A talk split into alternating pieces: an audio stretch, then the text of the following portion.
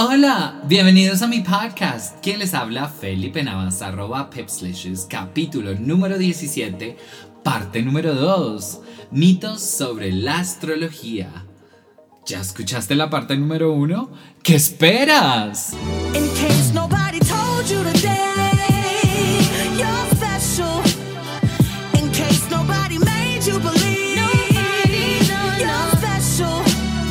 Hay una premisa que está como en boga y es muy repetitiva últimamente y dicen que hay 13 signos, no 12, porque cada año yo siento que lanzan otra vez esta noticia ya repetitiva y es que apareció Fiuco, entonces que si como aparece Fiu- como un nuevo signo, ya no soy el signo en el cual pues supuestamente había nacido.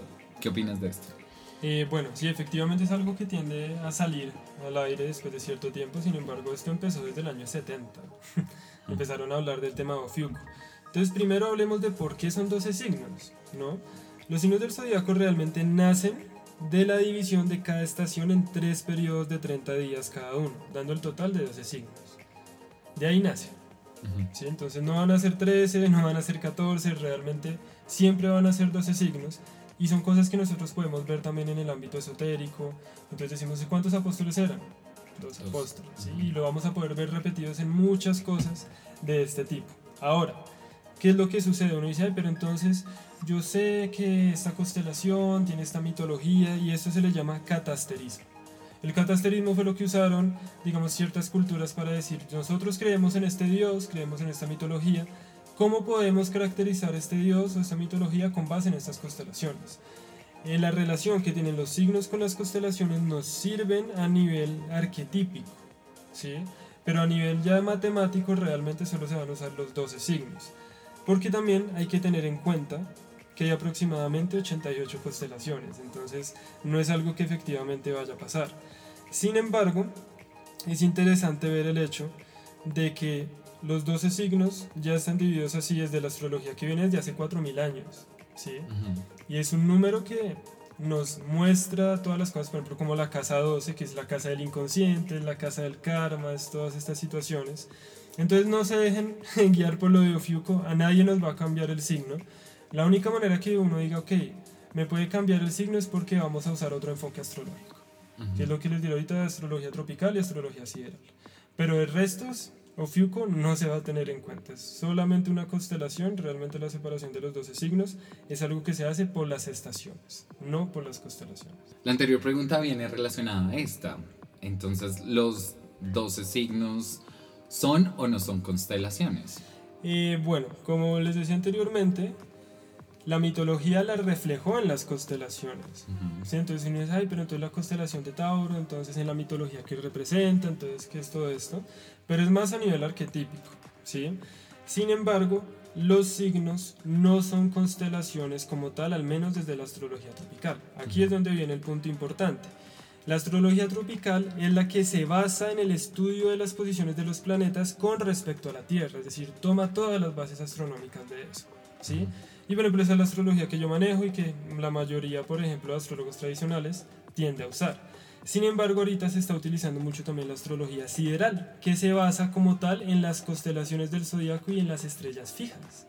¿sí? Entonces, por ejemplo, usted dice, no, quiero que me leas la carta astral, quiero ver, digamos, mi potencial en este plano, todo esto. Súper, se ve desde la astrología tropical. La astrología sideral tiende a usarse más para la astrología kármica. Quiero ver factores de mi alma, quiero ver esto. Entonces ahí sí uno dice, "Ay, pero yo soy acuario, pero entonces hacer una astrología sideral una astrología kármica o dracónica, cambio de, de signo. Pero es porque efectivamente ellos lo toman ya como tal, arman la carta astral con referencia a las constelaciones. Sin embargo, la astrología que se tiende a usar más y la que se, se tiene más aplicaciones concretas, digamos, en, en el planeta Tierra, por decirlo así, de nuestro verdadero potencial a nivel aplicativo, va a ser más la tropical, que es la que se basa en los datos astronómicos en sí. Total, porque si, si fuera así, entonces existirían 88 signos del zodiaco si se guiara netamente en las constelaciones, ¿correcto? Claro, por ejemplo, la sideral, igual la sideral son 12 signos, no va a cambiar más los signos, lo que cambia es el cálculo respecto cuando uno hace la, la carta astral. Pero efectivamente, si uno se pone a mirar, "Ay, pero es que hay más constelaciones, pero es que hay más planetas, pero es que hay más universos, pero es que hay más galaxias. ¿Qué sucede? Nosotros somos humanos, pequeños, en comparación del vasto universo. ujú. Entonces, ¿por qué nos rigen los planetas cercanos y no los planetas lejos? Si hay 100 mil millones de planetas. Pues porque nosotros efectivamente somos humanos, somos pequeños. Los planetas como Júpiter, Marte, digamos los tradicionales, son los que tienen influencia respecto a nosotros. Factiblemente van a haber otros planetas aún más grandes o aún más lejos que nos van a denotar, por ejemplo, los ciclos de estos planetas. Claro. ¿sí? Y habrán otros planetas aún más lejos o más amplios que nos van a denotar ya como tal como especie. Y si ah, Ujú. ya pasó esta especie, entonces ahorita empieza otra, entonces empieza otra, pero son cíclicos. Pero efectivamente, nosotros nos regimos, digamos, por esos planetas, a pesar de que hayan miles de descubrimientos de otros astros, de otros planetas, es porque esos, al ser parcialmente los más cercanos, son los que van a tener una influencia directa en nuestro modo de vida y en cómo nos relacionamos con el contexto. Ya si fueran otros planetas más lejanos, serían cosas que ya se salen de nuestro factor tiempo, como nosotros como especie o la Tierra como planeta, ¿sí? galaxia en su desarrollo como tal. Entonces, la astrología llega al interés de las personas gracias al efecto Forer. ¿Qué opinas de esto? Bueno, primero tenemos que hablar del efecto Forer, que Ujú. es cuando las personas se van a sentir identificadas con un esquema o con un informe general, digamos, de su personalidad. Entonces, ¿qué es lo interesante? La, el planteamiento de tu pregunta, ¿la astrología llega al interés de las personas? Factiblemente sí, porque lo que son los horóscopos, todo esto son cosas extremadamente generales, que lo cual las personas por el efecto Forer se pueden llegar a sentir identificadas y a nivel de marketing pues es muy bueno, ¿sí? Pero a la hora de la verdad, cuando uno mira un horóscopo, un horóscopo, mira realmente todos los factores individualizados que tiene cada persona, ahí es completamente concreto y ahí ya el efecto Forer no aplica. Porque la astrología, por ejemplo, al menos desde el enfoque que yo lo hago, es una astrología de prueba. Y cuando digo de prueba es que ponemos en prueba las cosas y vemos si funcionan o no. ¿Sí? Y entonces, por ejemplo, nosotros decimos, bueno, esta persona, ¿qué le pasó ese día a esta persona? Entonces vemos, efectivamente tiene un factor. Entonces uno mira y prueba. Entonces el creador de este sistema, que es Germán Rosas, el sistema GR, que es el que yo uso de astrología, ha hecho un montón de cálculos estadísticos de prueba y error. Realmente usa el método científico en los diferentes aspectos para ver que efectivamente se hace. Ok. Entonces aquí ya no se usa como tal el efecto Forer, ya no aplica porque efectivamente van a haber cosas muy específicas, cosas que solo va a saber la persona, cosas que solo pueden pasar en ciertos momentos o van a pasar en ciertas circunstancias que la astrología nos permite ver. Pero ahí ya efectivamente el efecto Forer falla, solo funciona a nivel de marketing que es por, por este auge también de, del consumo rápido que se está dando. Yo leí que la primera carta natal que leyeron en un periódico fue la de la reina Isabel II en el momento en que ella la coro- coronaron como reina. Esto se volvió como en esa época, porque pues no existían las redes sociales, como viral, por decirlo así. Y las personas empezaron a interesar que cómo era posible que un astrólogo pudiera determinar la personalidad de un personaje tan importante como la reina Isabel. Y ellos vieron que como generó este efecto, crearon el horóscopo, que es el horóscopo tradicional que conocemos, que aparece en los periódicos, en las revistas, en internet, como Aries. Hoy vas a encontrar el amor de tu vida o cosas así. Eh, y es una pregunta que también me hace muchísimo, entonces no creo que debamos guiarnos por este horóscopo porque obviamente es cero acertado que las millones de personas que sean ciertos signos, ya sea Escorpio, ya sea Capricornio, Acuario, etc., porque pues es imposible que a toda esa cantidad de personas les vaya a pasar lo mismo, precisamente por eso que venimos hablando.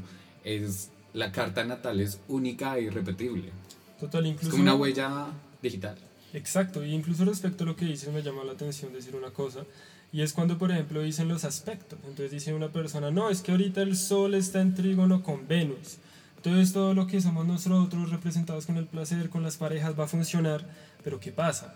Eso es lo que se ve en el cielo, ese es el aspecto que está en el cielo, Sol, trígono, trígono Venus. Pero ahora ese aspecto va a funcionar de diferentes maneras cuando se pone con la carta astral de la persona. Si la persona naturalmente en su carta astral tiene una cuadratura entre el Sol y Venus, ese, ese trígono que aparentemente se ve tan bueno, lo que va a causar son los efectos contrarios. Ok. Y cuando dicen, "Ay, pero es que es una cuadratura, cuídense, pero ¿qué pasa si esa cuadratura activa un trígono mío? Pues va a ser algo ventajoso. Ujú. Pues que todos los trígonos, cuadraturas, que la conjunción, que la luna llena, que la luna nueva, todas las cosas que se dicen son planteamientos generales, son más planteamientos de ambiente. Ya para realmente nosotros saber qué activación o qué situación va a tener respecto a nuestra carta, toca ver qué activa ese aspecto como tal en nuestra carta astral específicamente. Resolvamos esta pregunta que solo la gente que se ha hecho una carta natal puede sentir esto que voy a decir. ¿Por qué la astrología es tan precisa y acertada? Es una pregunta bastante buena. Bueno, primero me voy a, como decía anteriormente, hay una fuente divina que independiente del esquema que nosotros usamos nos va a dar una información. La astrología es una herramienta que nos permite leer esa estructura universal, por decirlo así, y podemos ver todo lo que estamos hablando ahorita, que nuestros patrones, que los patrones, que nuestro potencial, todo esto se puede ver de una manera muy buena. Si nos vamos un poquito más a lo filosófico, eh, la ley hermética que efectivamente dice como que la astrología funciona es la de la correspondencia, de cómo es arriba es abajo, entonces lo que pasa en el cielo efectivamente nos va a afectar acá. También nos podemos, por ejemplo, ir a lo que es el apócrifo de Enoch. Entonces, el apócrifo de Enoch, bueno, pues acabo de la Biblia, esa es otra historia, pero nos plantea que Dios puso ahí todo este tema, todos los astros, para guiarnos. Es una estructura de guía. ¿sí? También lo podemos ver en muchas historias que dicen, no, entonces seguía esta estrella, cuando pasó el equinoccio, entonces sucedió tal situación. ¿sí? La astrología funciona, la astrología efectivamente es supremamente aplicable la esencia o digamos la razón por la cual efectivamente funciona es algo que aún se sale un poco del entendimiento humano. Uno puede poner teorías, uno dice, no, es que es la correspondencia hermética, es la estructura divina, es, es un arte angélico, como ciertas personas lo pueden tomar si, digamos, si van más desde un, desde un aspecto católico, ¿sí? Pero la razón esencial por la cual funciona es algo que aún estamos por descubrir. Pero lo que sí es cierto es que funciona completamente y es una experiencia que vale la pena tener para experimentar en carne propia cómo es que efectivamente la carta astral nos puede ayudar para entendernos, para ver nuestros patrones y para ver qué momentos son los más indicados para desarrollar lo que nosotros queremos o ansiamos en la vida. ¿Cómo estás en redes sociales para que las personas que nos escuchan se hagan la carta natal contigo? Súper, no, en redes sociales estoy como sinestesia, ambas con S, del alma. Ahí me encuentran, ahí pongo como tal muchas guías, por ejemplo, de lo que hablábamos anteriormente de la luna llena. Entonces, no para que, ahí estamos cerrando ciclos, pero ¿en qué? Entonces ahí pongo muchas guías para que ustedes vean en sus propias cartas astrales en dónde va a estar esta luna llena, en dónde va a estar esta luna nueva, en qué lugar me va, me va a eh, beneficiar cumplir años, cómo mi relación con esta persona, o quiero saber más de mí, me hago una carta astral. Pero súper invitados ahí a mi canal. Muchas personas también, dentro de los mitos de la astrología, está que es una tendencia y moda. ¿Tú qué opinas de esto? Eh, bueno, si somos concretos, en este momento efectivamente a nivel de marketing, de mercado, de movimientos, de todo esto, sí se está planteando como una tendencia, ¿sí? Es una tendencia que viene o es un- una rama de toda la tendencia espiritual y todo el auge espiritual que se está atendiendo en este momento. A pesar de que ahorita se dice, "Ah, no, es que es una tendencia, es una moda, esto viene desde el 4000 antes de Cristo, desde Babilonia. Ahorita está renaciendo debido a ese auge espiritual, ese auge de buscar quién soy, cómo soy, cómo puedo mejorar, cómo me puedo interconectar, cómo me puedo conectar, ¿sí? Entonces es un periodo en que efectivamente la astrología está volviendo a la luz después de todas las prohibiciones católicas, después de todas las prohibiciones religiosas, vuelve al aire. Pero no es algo que diga, "Ay, es que en este momento pasó esto y surgió ahorita y ahorita está de moda, no, es algo que viene desde mucho antes, pero efectivamente está en un auge muy claro ahorita. También se da mucho por la era de Acuario, ¿no? En ese momento estamos en la era de Acuario, entonces toda esa diferenciación, esa investigación, esa profundización en cosas que usualmente no se hacían, esa liberación, no me interesa la prohibición, quiero ver, quiero sentir, quiero experimentar, quiero saber, quiero entender. Entonces también están saliendo mucho al aire todo lo que son estas artes esotéricas, eso que nos permite ver un poco más allá de lo que usualmente vemos y sabemos. Sé que ya hemos tocado este tema, pero no lo hemos profundizado. Hemos hablado sobre el horóscopo, que yo lo separo de lo que vendría a ser la, la lectura de una carta natal, que es algo mucho más profundo y que no podríamos como encasillarnos en lo que ya hablamos anteriormente, los 12 patrones de personalidad que supuestamente dice la astrología. Entonces explícanos qué es una carta natal.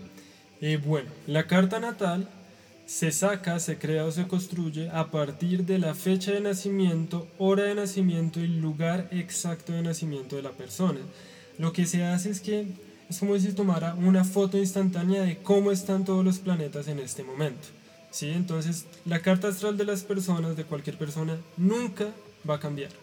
siempre la carta astral es la misma. Entonces la carta astral, ¿qué nos va a mostrar? Nos va a mostrar los planetas, en qué signo están, qué aspecto hacen, qué casas tocan. Y con base en eso se hace completamente toda la interpretación. Entonces las personas cuando dicen, ¿cómo así? Mi carta no cambia, pero me dijeron que este año mi ascendente va a ser este. Ahí no es una lectura de carta astral como tal, sino es una revolución solar. Lo que pasa es que su carta es completamente estática, pero los planetas se siguen moviendo. Y ese movimiento que van haciendo los planetas van a ir activando ciertos puntos específicos de nuestra carta astral, haciendo que pasen determinados sucesos, que se sientan ciertas cosas o que se descubran ciertas cosas a lo largo de nuestras vidas. Entonces, ¿el término correcto es carta natal o carta astral o es lo mismo? Eh, realmente es lo mismo. Hay muchas personas que dicen carta natal, carta astral, que le dicen radix, incluso hay algunos astrólogos que las llaman como el horóscopo. ¿sí? Que ya se difiere mucho con el término que No. nosotros decimos horóscopo. no me entonces- gusta llamarlo así, porque Y, confundimos a la claro, gente que se no confunde. sabe. Entonces es mucho mejor. No, yo quiero saber sobre mi carta natal, carta astral o mi carta radix, que ya es específicamente lo que nosotros tenemos desde nuestro nacimiento. ¿Qué pasa en el caso de los gemelos que nacieron el mismo día, nacieron a la misma hora, nacieron en el mismo lugar?